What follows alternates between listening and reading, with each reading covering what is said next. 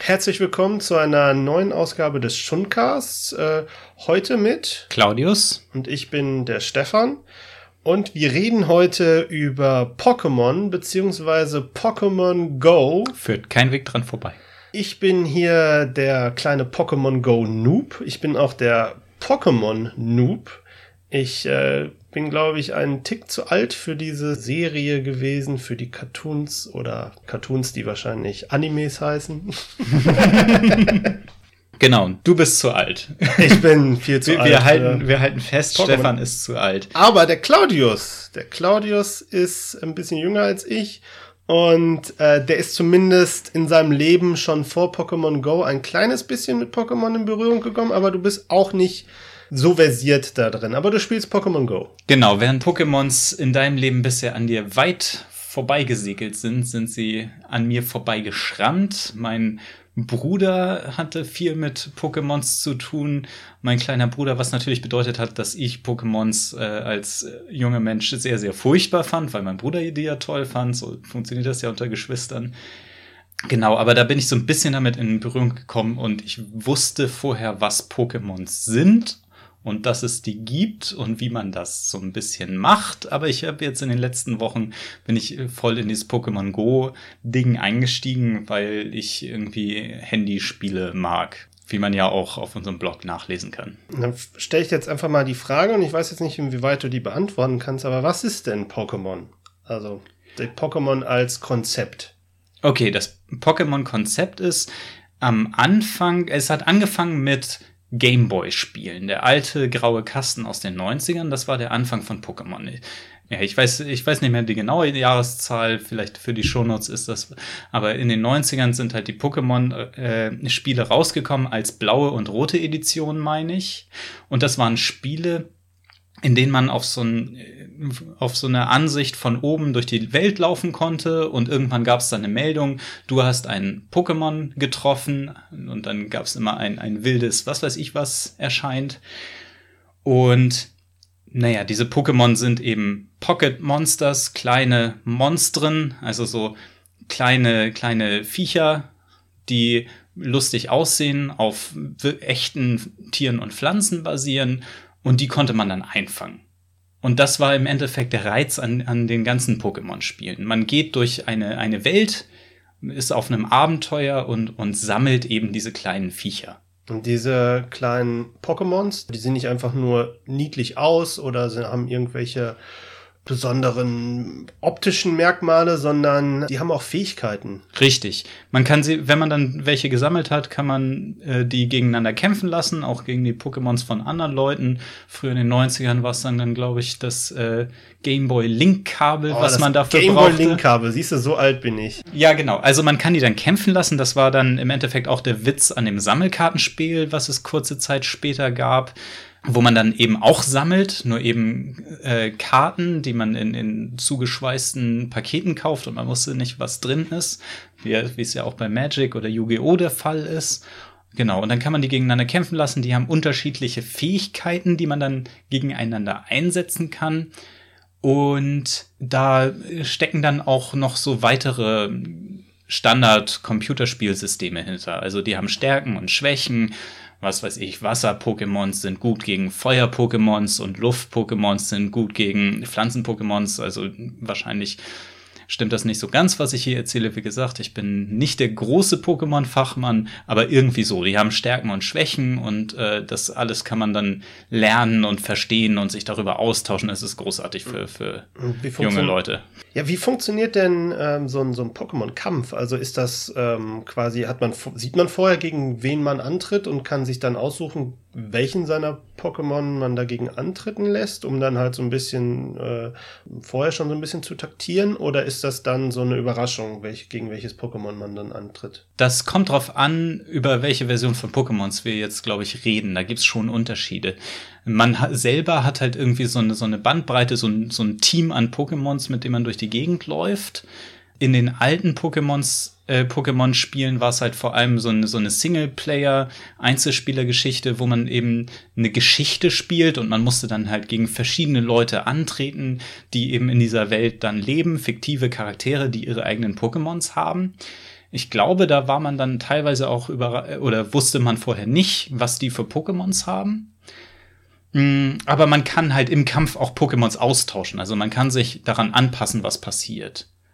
Beim, Im Sammelspiel ist es halt dann, man hat wie in anderen Kartenspielen auch, man hat sein eigenes Deck, der Gegner hat sein eigenes Deck und dann ähm, spielt man halt dagegen und man muss sein Deck halt vorher so zusammenstellen, also seine, seine, seinen Kartenstapel, dass man auf möglichst viele verschiedene Situation vorbereitet ist.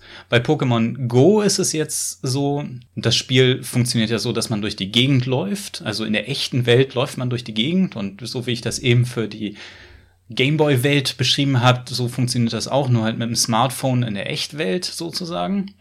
Da gibt's halt besondere Orte zum Kämpfen. Also ich kann jetzt nicht hier das äh, Handy rausziehen und gegen dich in Pokémon Go spielen. Das geht nicht. Wir müssten ähm, zum Kämpfen zu einer sogenannten Arena hingehen. Und die sind häufig an besonderen Sehenswürdigkeiten. Also was weiß ich, wenn man eine Kirche um die Ecke hat oder, oder was weiß ich, ein Street Art häufig, ein besonders schönes Graffiti ist häufig irgendwie ein, eine Arena. Und in den Arenen kann man entweder Pokémons hinterlassen.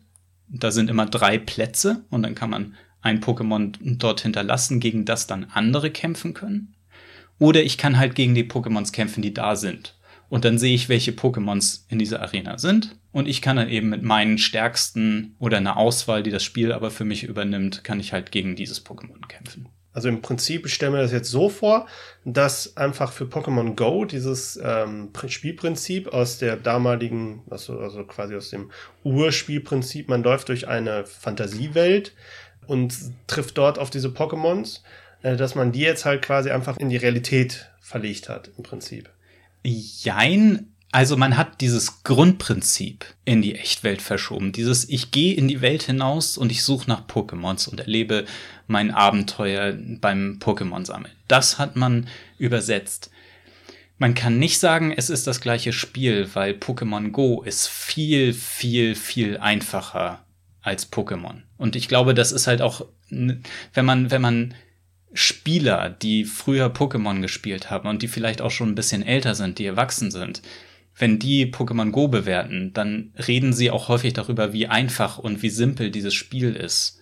Und die sind halt auch teilweise davon enttäuscht, wie simpel dieses System ist. Da steckt halt nicht so viel Tiefe hinter wie in dem, äh, wie in den anderen Spielen. Also so taktische Tiefe oder früher musste man sich wahrscheinlich dann richtig überlegen, wie kriege ich denn jetzt diesen Pokémon klein und muss sich dann überlegen, welche Kombis passen da am besten. Und das ist dann halt bei dem neuen nicht mehr so ausgeprägt, aber muss man trotzdem noch machen.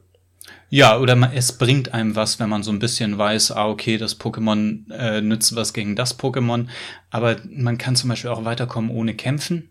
So, es, äh, du, du kriegst halt Erfahrungspunkte fürs Kämpfen, aber du kannst auch nur durch die Gegend rennen und Pokémons einsammeln.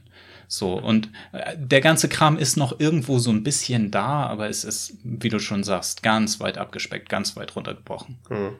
Ist keine Herausforderung im Endeffekt. Es ist eher auf dem Level von äh, vielleicht so, so Facebook-Spielen. Und das ist eben auch die, die große Kritik daran, dass es ja halt so casual ist. Erklärt dann aber auch den immensen Erfolg, den halt Pokémon Go jetzt hat, weil Richtig. es halt wahrscheinlich dann eine recht geringe äh, Einstiegsbarriere hat. Also ich habe halt bisher nun mal so anderen Spielern mal über die Schulter gucken können. Also ähm, ich war mit dem Kai, auch von Schundkritik, äh, waren wir im Kino und dann hat er vorher noch äh, Pokémons eingesammelt.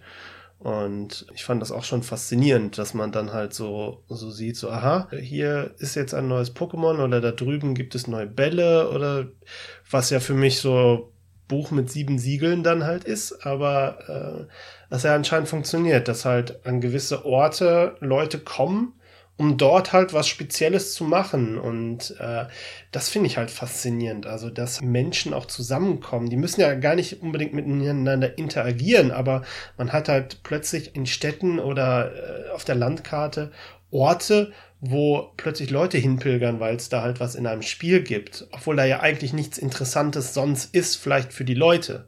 Ja. Und äh, das finde ich halt immer das Faszinierende, was ich dann halt mitgekriegt habe. Wie lebst du denn das? Ja, also es ist, es ist der absolute Wahnsinn, kurz gesagt. Und, und auf eine gute Art. Also man sagt ja, man, man hat ja sonst immer irgendwie schlecht geredet über die, die Nerds, die nur auf dem Sofa rumsitzen und, und äh, ihre Computerspiele spielen. Und auf einmal laufen die durch die Gegend und, und treffen sich irgendwie an der frischen Luft. So und, und äh, werden auf einmal braun, weil sie Computerspiele spielen. Ähm, es ist, es ist schon irgendwie eine, andere Welt. Und Interessant finde ich auch, dadurch, dass ich spiele, weiß ich ja auch äh, so, wo was ist. Es gibt diese Pokestops, wo man, wie du das erzählt hast, die, die neuen Bälle kriegt, mit denen man dann die, die unschuldigen Tiere bewirft. Ähm, und es gibt so Orte, wo halt drei Pokestops auf einem, einem Haufen sind. So, und nach fünf Minuten werden die wieder frisch und dann kann man sich neue Bälle holen und so. Und an diesen Orten, wo, wo mehrere davon auf einem Haufen sind, da sieht man häufig so Trauben von Spielern. Also ich habe jetzt neulich mal bei Regen gesehen, in, in, der Nähe da, wo ich wohne, haben sich zwölf Leute untergestellt und da standen zwölf Leute mit ihren Smartphones und man sah, okay, die spielen alle Pokémons. Und ich habe neulich noch hier im Park ein Foto gemacht, das kann ich dir auch geben für die Show Notes. Ist ein Handyfoto, ein schlechtes Licht äh, und ist äh, sehr, sehr äh, schlechte Qualität, aber man sieht so ein bisschen eine Menschenmenge, die in mehreren Sitzreihen in so einem Freilichttheater sitzt und die spielen alle Pokémon Go. Ich habe mich dazugesetzt und man hörte nur rundherum, wie sie sich über Pokémons unterhalten haben. Und es waren bestimmt, also über 100 Leute, die einfach, einfach nur in mehreren Sitzreihen da saßen und Pokémon gespielt haben. Und das war, weil dann im Ort es etwas Besonderes gab, was die Spieler haben wollten. Da waren drei Pokestops, das bedeutet, die konnte, das sind so äh, diese Sehenswürdigkeiten, da kann man dann draufdrücken und dann kann man was drehen, dann kriegt man diese Bälle. Mhm. Und ähm, das ist halt praktisch, man kriegt neue Versorgung dadurch und dann kann man da gut rumhängen. Und es gibt Lock-Module, die man dann auf die Pokestops drauf tun kann, so dass dann immer Pokémons angelockt werden sozusagen. Also dann erscheinen für eine halbe Stunde mehr Pokémons als sonst erscheinen würde, würden. Und der Witz ist, das gilt für alle Spieler im Umkreis. Das bedeutet, wenn einer von diesen 100 Leuten ein Log-Modul da reinsetzt, dann freut das alle. Das ist sehr cool. Weil ich habe auch schon immer gehört, was ich mitgekriegt habe, ist, dass halt zum Beispiel auch äh, Restaurants oder im Imbiss anfängt, dieses Spiel zu nutzen, um Leute auch, äh, also nicht nur Pokémons zu ihrem Laden zu locken, sondern im Prinzip halt auch Leute zu ihrem Lokal zu führen. Und das finde ich halt sehr faszinierend, weil da halt so die Grenze zwischen Spiel und Realität irgendwie so ein bisschen verschwimmt und man halt tatsächlich sowas nutzen kann, um sein eigenes Geschäft anzukurbeln. Ich glaube, ähm, die Log-Module, die kosten, glaube ich, Geld, wenn man Richtig. die kauft. Man, man kriegt immer mal so, also man kann Levels aufsteigen in dem Spiel und man kriegt halt immer, wenn man das Level aufsteigt, immer so ein bisschen Zeug so, was einem nützt. Und, und manchmal sind da Log-Module drin, aber ich bin jetzt Level 16, 17 oder sowas und da habe ich insgesamt zwei Log-Module, glaube ich, mal gekriegt. So, für die Levels. Also man, man kriegt so ein paar und ansonsten kosten die, glaube ich, sowas im Rahmen von 80 Cent, ein Euro oder sowas, wenn man es umrechnet. Ja, ich glaube, ich habe die Geschichte gehört, dass halt dann ein so ein Ladenbesitzer quasi am Tag, oder ich glaube, so ein Blockmodul, ähm, wenn ich das richtig verstanden habe, ist eine halbe Stunde aktiv. Halbe Stunde, ja. Und der hat dann, der gibt dann halt pro Tag 48 Euro aus, um halt ständig ein Lokmodul in seinem Laden anzuhaben. Mhm. Und äh, anscheinend hat er halt dadurch auch mehr Umsatz gemacht, sodass sich das tatsächlich für ihn lohnt. Er investiert 48 Euro pro Tag und kriegt dafür dann halt äh, mehr Umsatz, gerade weil halt einfach die Leute ja auch unterwegs sind und auch natürlich auch hungrig werden.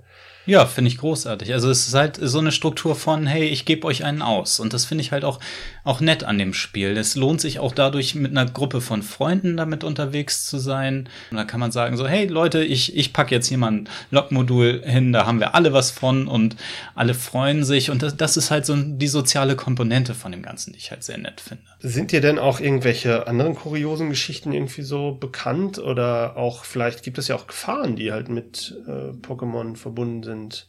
Also man kann ja auch so ein bisschen Leute steuern. Also es hört sich wirklich so an. Also äh, wie gesagt, der Restaurantbesitzer holt das dahin und der ist halt, das ist halt ein harmloses Motiv dahinter. Ähm, Gibt es da irgendwelche Sachen, wo halt, wo das auch missbraucht wurde schon?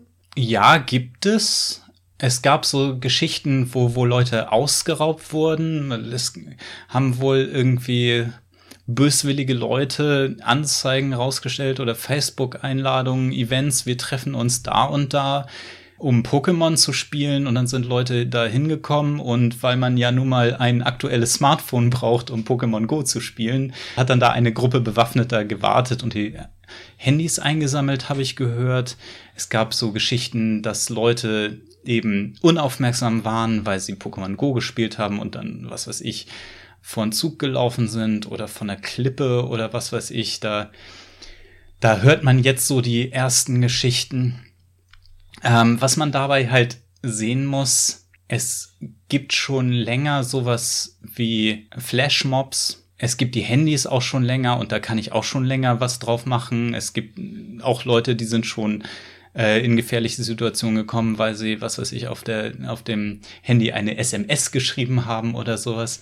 Da muss man auch so ein bisschen unterscheiden, was sind jetzt die Gefahren von Pokémon Go und was sind die Gefahren davon, einfach nur draußen zu sein.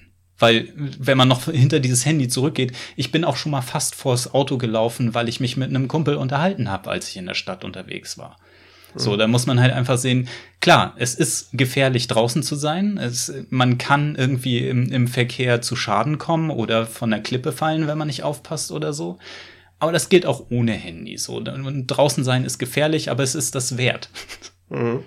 Du hast es jetzt eben ja schon gesagt, also dieses äh, Rumlaufen, das ist ja, man wird ja belohnt dafür, dass man Kilometer zurücklegt. Ne? Richtig, richtig. Es gibt diese Eier, die schlüpfen nach so und so vier Kilometern aus. Also es gibt zwei Kilometer Eier und fünf Kilometer Eier und zehn Kilometer Eier und wenn man die Distanz zurückgelegt hat, dann schlüpft daraus etwas und es ist halt wirklich so, die fünf und die zehn Kilometer Eier, da schlüpfen Pokémons, die man sonst nicht finden würde. Ja, okay. Also es ist dann halt auch die Motivation groß, das zu machen. Wahrscheinlich versuchen Leute auch dieses Konzept auch ein bisschen naja, auszuhebeln, indem sie versuchen zu cheaten, aber äh, ich glaube, da sind die doch recht pfiffig, äh, dass halt die Technik dann auch erkennt, wenn man eine Strecke, glaube ich, vielleicht zu schnell äh, überbrückt. Richtig, inzwischen gibt's auch äh, aufgrund dieser ganzen Gefahren ganz viele Warnhinweise da drin. Immer wenn das, wenn das Spiel angeht, kriegt man einmal so ein Fenster.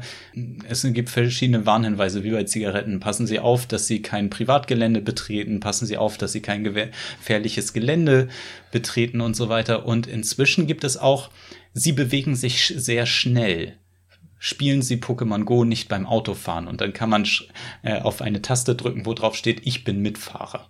So, das hatte ich schon öfter, wenn ich, wenn ich Zug oder Bus gefahren bin. Ah, okay. Aber da kriegt man dann halt nicht, äh, als Zugfahrer bekommt man dann halt nicht den Bonus, den man als äh man kann nicht fünf Kilometer Zug fahren und dann schlüpft das Ei. Man kriegt schon, also man kriegt schon ein bisschen Strecke dafür, aber es ist halt dann so für drei Kilometer Zug fahren kriegt man 100 Meter auf das Ei oder so. Wo du das so erwähnst, weil ähm, wenn man halt die ganze Zeit unterwegs ist, man ist man wird GPS getrackt eigentlich. Ja. Während, mhm. Ansonsten kann das Spiel nicht feststellen, ob, ob du dich bewegst oder Richtig. nicht.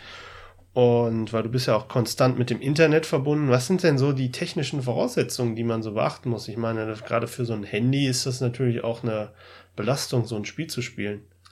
Ja, also Nummer eins, was, was einem auch auffällt, wenn man die Spielerinnen und Spieler draußen sieht, ist, Powerbanks. Ich glaube, die Leute, die Powerbanks herstellen, also so diese Zusatzbatterien, die man einfach an die Ladebuchse vom Handy anschließen kann, ähm, die Leute machen richtig Reibach jetzt. Die verkaufen sich wie blöde.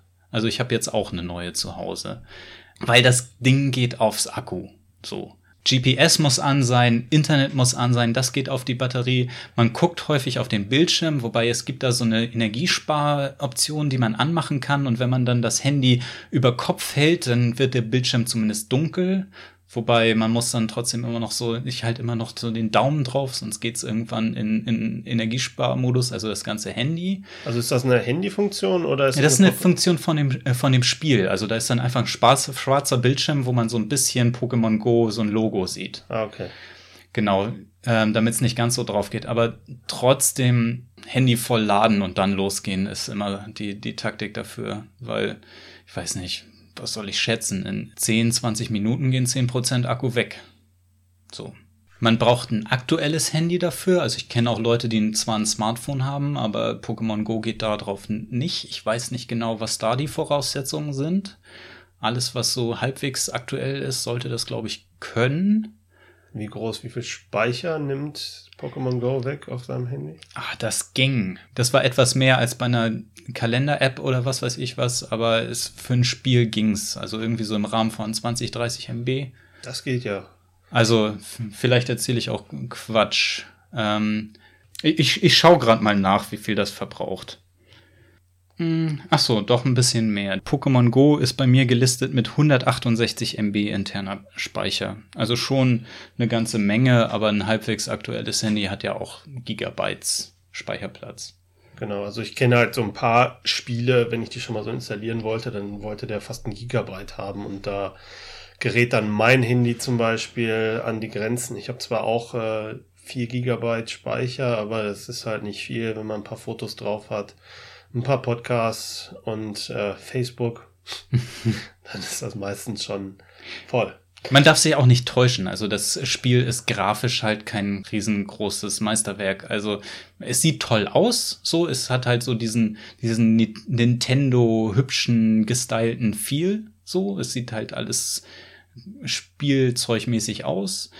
Ähm, was ganz nett ist, ist dieser Augmented Reality Effekt der natürlich Akku zieht wie blöde, deswegen habe ich ihn bei mir meistens aus. Wenn man ein Pokémon fangen möchte, kann man das sich so anzeigen lassen, als würde das Pokémon tatsächlich irgendwo in der Umgebung sitzen über die Handykamera. Das sind einfache 3D-Modelle von den Pokémons. Viel ist da einfach nur 2D-Bilder. Also das ist nicht so der, der Riesenaufwand an Speicherplatz.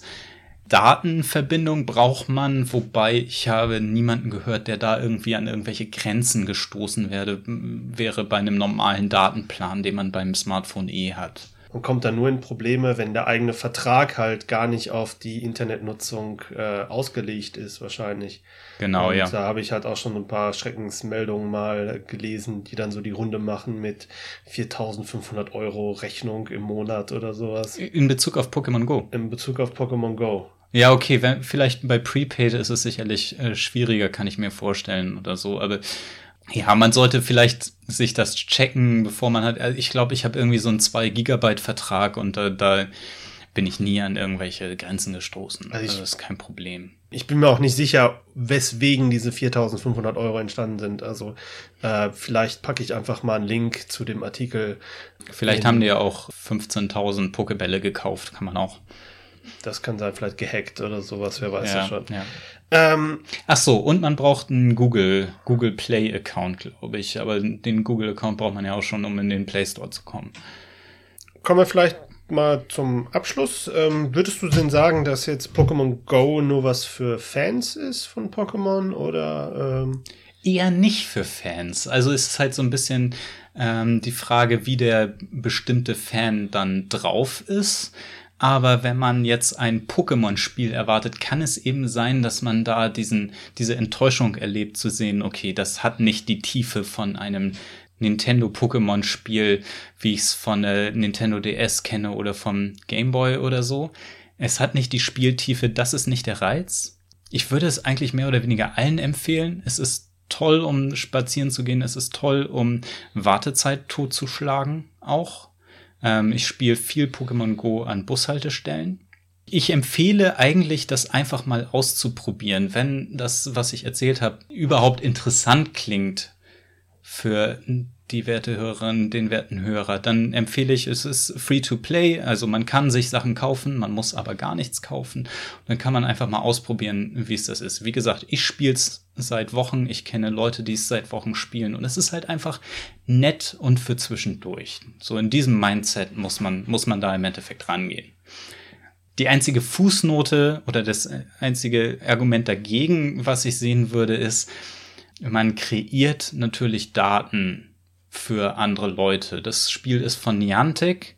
Niantic hat enge Ties zu Google und ist eine amerikanische Firma. Einige Leute stößt das sauer auf, wenn die dann wissen, wo man spazieren geht und so weiter. Das ist eine Entscheidung, die muss man für sich selber treffen, sich vielleicht auch überlegen, ja, welche Daten gebe ich sowieso schon frei und wenn man das in Ordnung findet, dann sehe ich keinen Grund, warum man es nicht mal ausprobieren sollte. Und für Kinder ist es großartig. Also ich habe auch schon von Leuten aus, aus anderen, in anderen Podcasts, ähm, da gebe ich dir auch noch Links für die Show Notes, habe ich auch schon gehört, es ist zum ersten Mal in einigen Familien, dass die Kinder gerne spazieren gehen wollen und fragen, können wir nicht noch mal raus und Pokémons jagen gehen? Also das ist halt auch eine großartige Sache. Und es ist halt auch äh, für Leute, die als Achtjährige Pokémon gespielt haben, die können sich vielleicht erinnern, das Pokémon-Gefühl kommt damit rüber. Ich gehe in die große, weite Welt und suche Pokémon und, und sammel Pokémon. Das ist das Gefühl.